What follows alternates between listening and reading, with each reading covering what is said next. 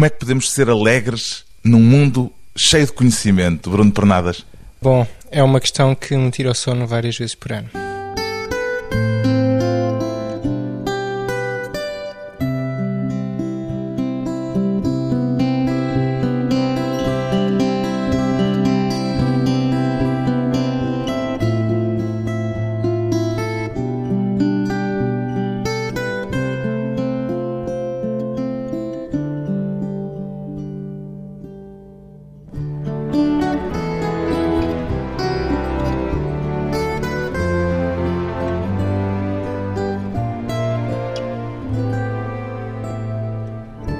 Pernadas, 32 anos, músico. Como é que chama a música que faz, Bruno Pernadas?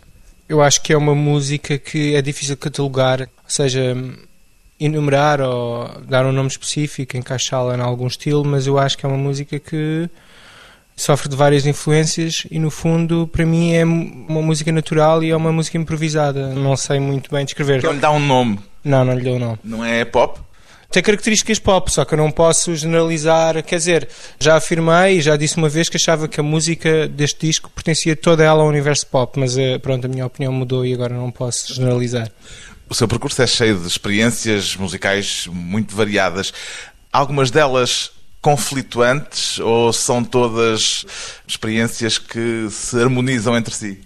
Sim, eu acho que como músicos e compositores temos que fazer escolhas e depois essas escolhas essas respostas se caracterizam e se desenvolvem nos vários projetos. Portanto, há tempo para separar as coisas e desenvolver. E qual é o denominador comum entre essas diversas experiências por que foi passando no seu percurso musical até agora?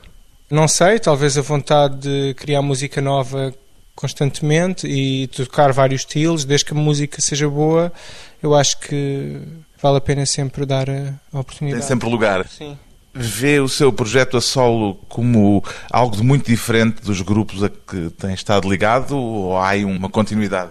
Sim, eu acho que é, é, diferente. É diferente. No geral, é uma música diferente.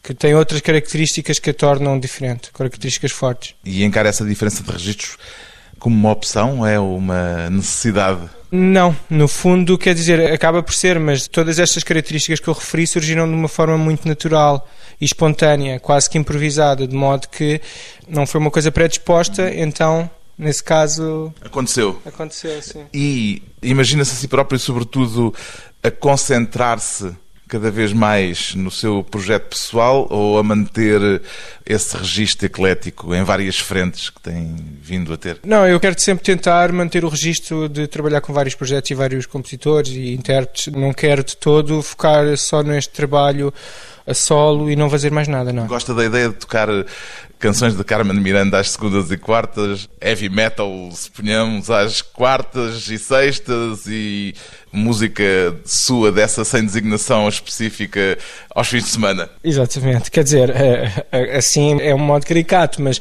no fundo há uma música que eu gosto mais de tocar do que as outras, que é a música de jazz. Eu gosto sempre mais de tocar música de jazz. Tocar, ou seja, interpretar e tocar, não digo ouvir, mas tocar é a música que eu gosto mais de tocar e de fazer em tempo real, é a música de jazz. No ano passado, o Bruno Pernadas deu um espetáculo no Teatro Maria Matos. Agora vai atuar no Centro Cultural de Belém, a 5 de fevereiro. Vai ser o mesmo concerto, Bruno Pernadas? Não. Aliás, isso é uma das premissas que eu acabei por designar todas as vezes que efetuamos esta performance musical. É exatamente essa ideia da não repetição, que já tivemos a oportunidade de experimentar nos Jardins Efêmeros, que é o festival que existe em Viseu no verão e que é um festival pronto de artes performativas e música e já nesse concerto fizemos um concerto diferente do Maria Matos, ou seja, mudámos secções de solos, mudámos, por exemplo, linhas melódicas que eram um instrumento a tocar, imaginemos um órgão passa a ser um saxofone, etc, coisas desse género. E aqui para o Centro Cultural de Belém, não só vamos voltar a fazer isso, como eu vou incorporar no alinhamento dois temas novos, um que já estava feito e era para ter pertencido ao disco, só que acabei por retirar no final da produção. E outro tema que eu tinha em gaveta, que era um tema de orquestra, no fundo, escrito e composto a pensar numa, numa orquestra, não, numa, mas num ensemble alargado, e que eu adaptei para este concerto. Este concerto vai ser com que formação? Vai ser com nove músicos, a secção rítmica normal e o naipe de sopros. Normalmente um concerto é trabalhado para um evento específico, ou seja, gosta de variar para cada concerto de uma forma muito específica ou imagina-se a fazer uma tour em que durante um mês ou dois meses tocasse sempre com o mesmo alinhamento e sempre com o mesmo tipo de arranjos? Pois, eu, na verdade, tenho a experiência dos dois processos e das duas abordagens. Qual é que prefere? Uh, não sei bem explicar. Depende, é assim, depende da música, porque às vezes, por exemplo, eu com um grupo que eu, que eu toquei bastante, que fui eu que criei com, juntamente com o João Correia, que se chama Julian the Carjackers, que agora está suspenso, nós fizemos isso. Fazíamos muitos concertos em turnê e era sempre o mesmo concerto. Só que eu, por exemplo, pessoalmente, nunca fazia as mesmas coisas. Quando eu digo as mesmas coisas é, imaginemos que temos um determinado acorde, que tem uma qualidade eu fazia outra posição desse acorde, ou tinha um sol, fazia outro sol, ou naquele determinado dia fazia outra abordagem, usava outros efeitos, fazia outras coisas, porque... Para ideia... não se aborrecer? Exatamente, não, a ideia da repetição, de repetição como... Não sei, não sei muito bem explicar, mas a ideia de repetição como... Uh, como sistema. Como sistema ou como objeto de recurso, por exemplo, na música pop é, é uma coisa que para mim não faz sentido. Eu já tive a experiência de tocar com uma cantora em que fiz vários concertos e que não podia mudar de acorde. Eu não podia mudar de voicing, que é a ordem pela qual as notas aparecem num determinado acorde. E isso aborrecia-me, claro, sim. sim aborrecia-me imenso. A sua formação de base é a guitarra? A guitarra sim, mas na, a verdade é que quando eu estudei o primeiro curso que fiz de jazz, eu também estudei piano. E depois na, na universidade estudei, tive que estudar também piano novamente e também percussão. Mas o instrumento é guitarra, sim. Gosta de todo tipo de guitarras?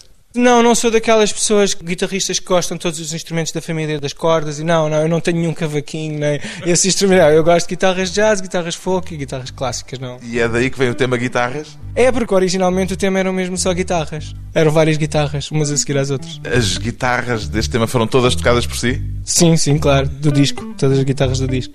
Esse aspecto de produção também lhe agrada, imagino, porque o seu disco é cheio de camadas. Sim, tem muitas camadas. É mais um recurso prático, no fundo, porque eu até gostava de ter mais músicos a participar nos discos faço, só que é tão difícil eh, as agendas, os horários, coincidir. No fundo é por uma questão prática e além disso, como fui eu que fiz as demos e o som, eu já tenho o som na cabeça, é mais fácil se for eu a tocar do que estar a chamar. Estar a explicar. Claro, a explicar, alguém. exatamente. Então, antes de um pequeno intervalo, guitarras, Bruno Pernadas.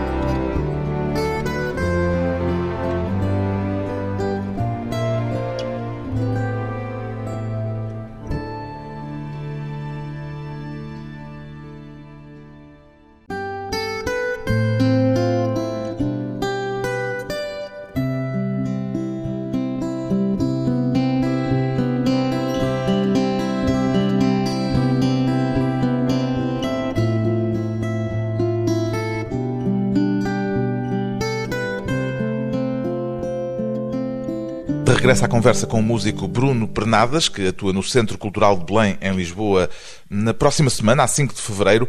Onde é que aprendeu mais dentre as diversas escolas de música por onde passou, Bruno Pernadas? É assim, eu vou considerar que a cultura musical dos subúrbios. É a sua? Também faz parte da minha.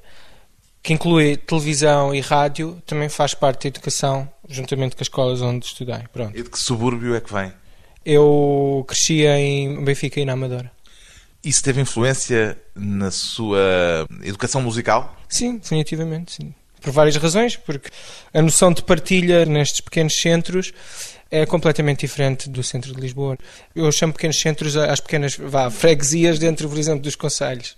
Isso era música que ouvia na rua ou música que fazia já na rua? Não, quando eu digo música de rua, música que surge num contexto de blocos de prédios, ou seja, por exemplo, um vizinho meu do oitavo, imagina, frente, um dia passa uma cassete dos Morphine e eu vou jogar futebol ou fazer outra coisa qualquer com outros colegas e um deles passa-me uma cassete de Pixies porque um amigo passou-lhe e é esta cultura que eu chamo cultura de subúrbios. E claro, a televisão porque nós todos, quando éramos adolescentes, víamos muita televisão, nomeadamente os programas da MTV, quando era só britânico, e que tinha programas muito construtivos, nomeadamente um programa que se chamava 120 Minutes, que mais tarde passou a ser um programa que se chamava Alternative Nation, já em finais de 90, pronto.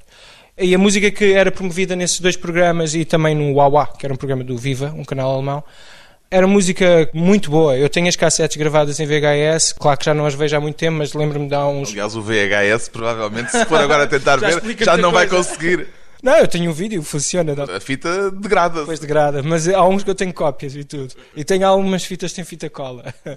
Depois, andou pela escola de jazz do Hot Club. Como é que se deu essa transição? Essa transição aconteceu porque eu, quando tinha para aí Basicamente, a meio do liceu, comecei a ouvir essa música, música de jazz, décimo primeiro ano, julgo eu. Comecei a ouvir através de um professor da escola, um professor de francês que era padrasto de um colega meu, Fui algumas vezes à casa dele, pronto, e ele tinha uma grande coleção de discos de jazz e eu, por curiosidade, comecei a ouvir nessa altura. Quer dizer, já tinha ouvido todos os músicos que toda a gente ouve, tipo o Louis Armstrong e Billy Holiday, pronto. Mas assim, jazz mais concreto, nomeadamente jazz que estava a fazer na Europa nos anos 90, eu não, não, não fazia de todo ideia que música era aquela. Mas que SM? SM e não só, editoras pequeninas que já não existem. Eu já tentei ir à procura de alguns discos desses que tinha em cassete e não encontro, são edições limitadas. O Hot Club veio antes da Escola Superior de Música de Lisboa. Sim, certo tendo frequentado essas diferentes escolas, passado por esses diferentes registros, ainda preservou alguma coisa do autodidata que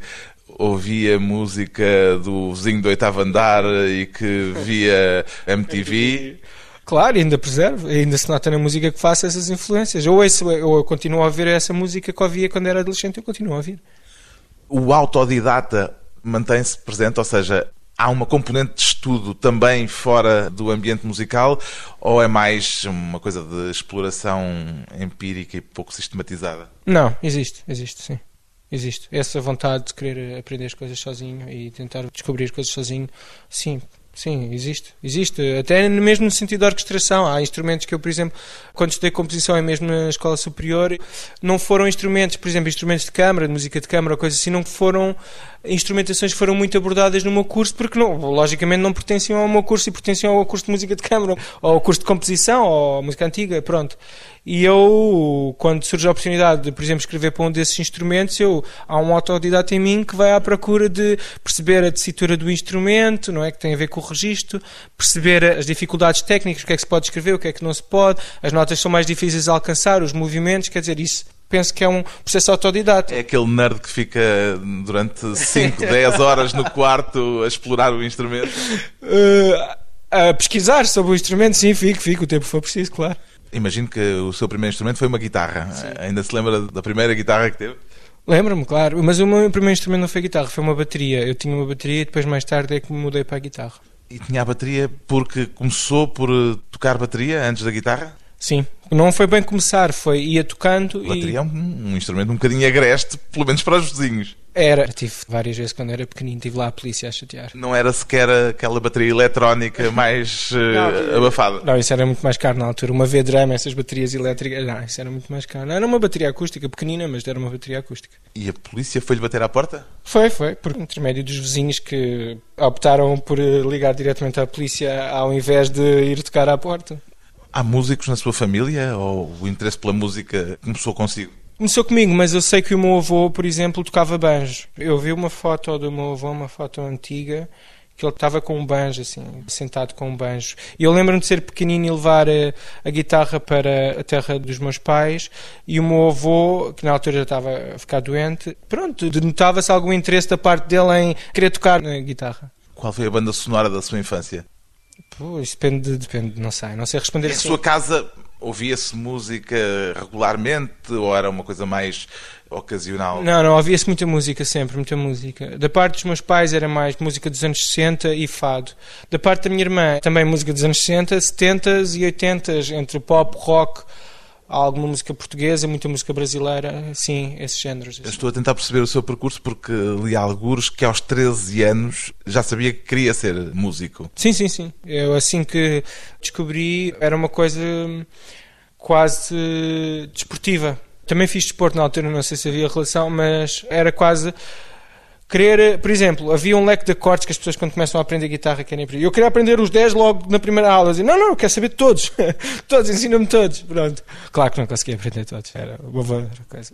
Sim, mas havia uma sede de desenvolver e de experimentar. Sim, havia, havia muita vontade, principalmente, de perceber como é que sons que eu ouvia na rádio e nos discos, como é que eles chegavam àqueles sons, como é que era possível fazer aquilo num instrumento. E quem é que lhe deu o reforço necessário para perceber que aquilo era algo que fazia bem? Bem, isso era mais a sensação e a nível emocional e, e sensorial, porque o meu professor de música, o meu primeiro professor de guitarra, era uma pessoa muito generosa e gostava de mim e passou muita música que ele ouvia, que no fundo então, eu enquanto adolescente, claro que ouvia a música eh, dos anos 90, mas ouvia esta música antiga, tipo Genesis com Peter Gabriel, Yes, Camel, Creedence Clearwater, Revival, os discos bons dos Pink Floyd, os discos bons dos Beatles. Pronto, agora há há uma data de gente que me vai matar porque acha que são todos bons. Eles passavam-me essa música antiga, que era a música do tempo deles, que não era a música do meu tempo, porque por meu intermédio eu não ia descobrir aquilo. É agir porque eu, havia coisas que eu adorava daquelas músicas. E fez aí uma mistura total Sim, com claro. essas influências. Sim, fiz, até tinha cassetes que tinha tudo misturado, Nirvana com Camel e depois com Creedence Clearwater. Era. Tenho a certeza de que não há póneis cor-de-rosa a voar em Júpiter? Não sei, eu penso neles, mas acho que eles não estão lá. Este título, Pink Ponies Don't Fly on Jupiter, tem uma história por trás ou é só um delírio nonsense do Bruno Pernadas? É um delírio, mas eu acho que tem uma história por trás. Agora, se eu consigo descrever, é que eu não sei. Então tente. É, é o tipo de imagens que surgiram, imagens mentais, não é? Que surgiram durante o processo da música. Surge várias vezes. Portanto, A música é uma espécie de banda sonora para a sua mente. Eu não diria banda sonora. Há pessoas que dizem banda sonora para um filme inexistente. Eu digo diferente. Eu acho que a música é como se fosse um filme. Não é a banda sonora de um filme, é um filme. Então, antes de mais um breve intervalo, Pink Ponies Don't Fly on Jupiter, a música de Bruno Pernadas, que vai estar para a semana no Centro Cultural de Belém, em Lisboa.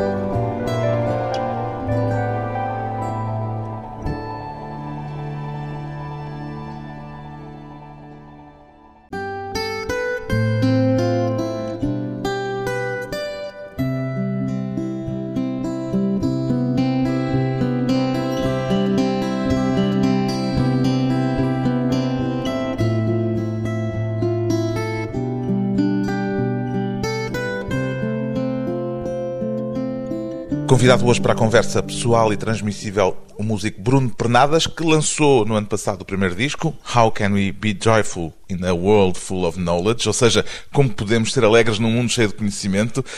De onde é que lhe vem esta pergunta, Bruno Pernadas? A pergunta surgiu, mas eu prefiro não comentar acerca do título do disco, ou da resposta, ou de todas as componentes de. Nem de onde vem a pergunta sequer? Não, a pergunta existe, está no ar, não é preciso escrevê-la ou inventá-la, ela já existia antes de nós. Mas há pouco, no início, disse que era uma questão que lhe tirava o sono Exatamente. regularmente. Sim, é uma questão pela qual eu me debruço, é esta questão. Tanto esta como outra questão, várias questões. O conhecimento compromete a alegria? Claro que sim, o conhecimento compromete a alegria, como a violência física compromete muita coisa e também existe, e é natural. São dados adquiridos do passado que nós temos que viver com eles socialmente e psicologicamente, enfim, politicamente. São coisas que existem, não há nada a fazer. É como se fossem coisas naturais, mas não. Quer dizer, são coisas naturais, mas. Enfim, são várias questões. É um homem alegre? Sim. Sim, acho que sim. A sua música, talvez se possa dizer que, regra geral, é mais.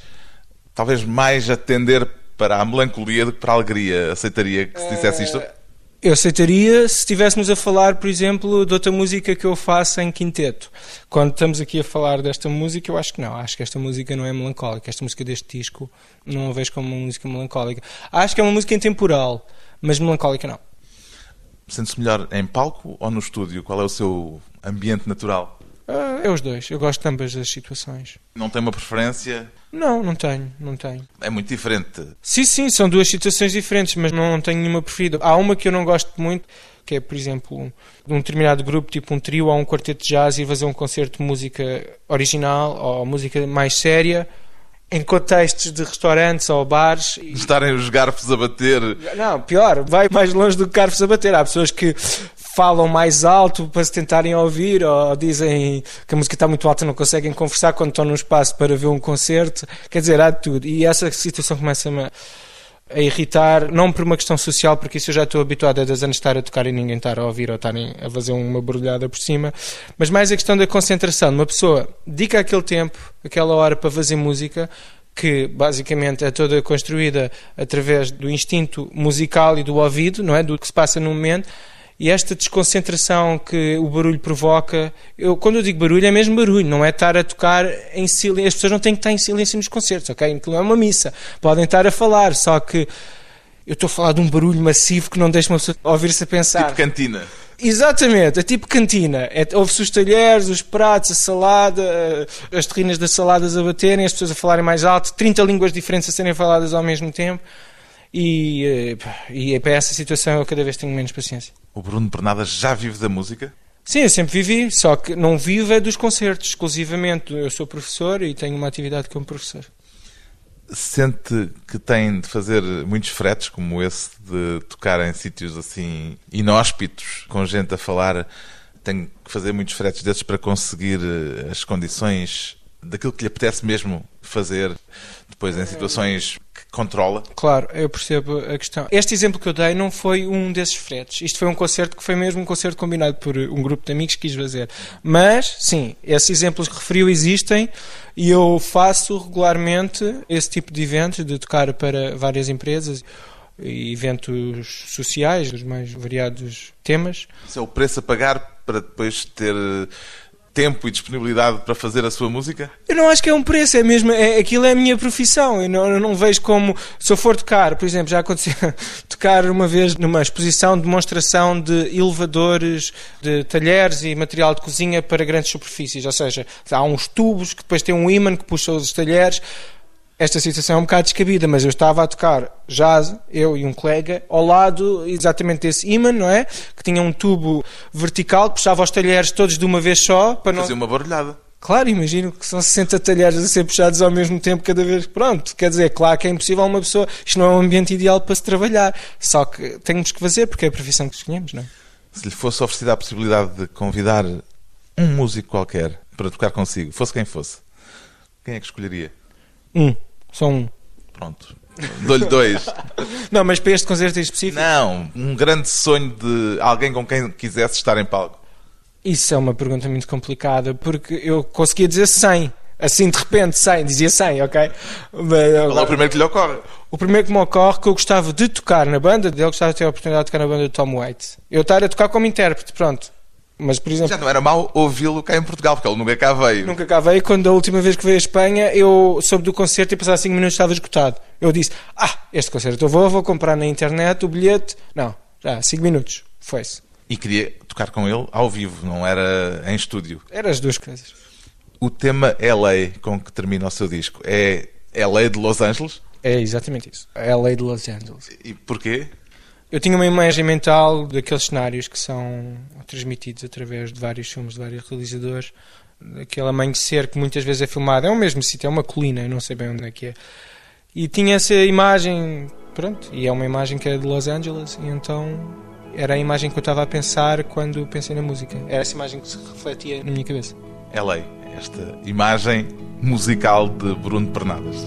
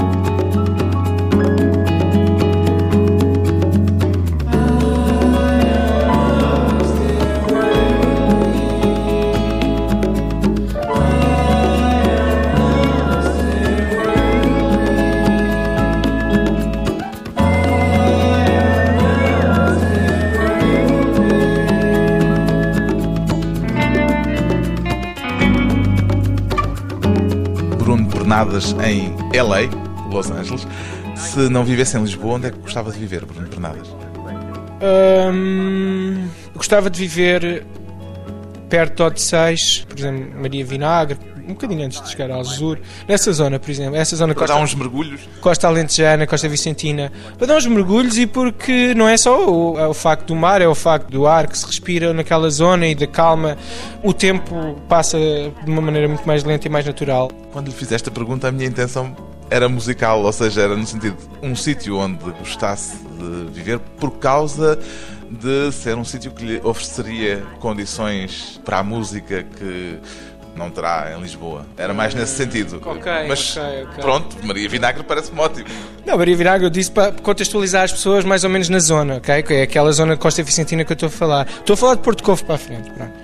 Uh, Musicalmente, para desenvolver um projeto musical de fora de Portugal. É assim, eu nunca tive a experiência de, a nível criativo, trabalhar fora de Lisboa, fora da cidade. Nunca tive essa oportunidade. Quer dizer, sim, localizada, uma ida a não sei onde, onde aconteceu estar a tocar. Mas estar num sítio em residência, fora de uma cidade, a trabalhar, musicalmente, criativamente, Eu não sei o que isso é, mas acho que a música ia ser completamente diferente. Um músico a construir a sua própria identidade sonora, a sua própria sonoridade, feita de muitas camadas. Bruno Pernadas atua para a semana, no dia 5 de fevereiro, no Centro Cultural de Belém, em Lisboa.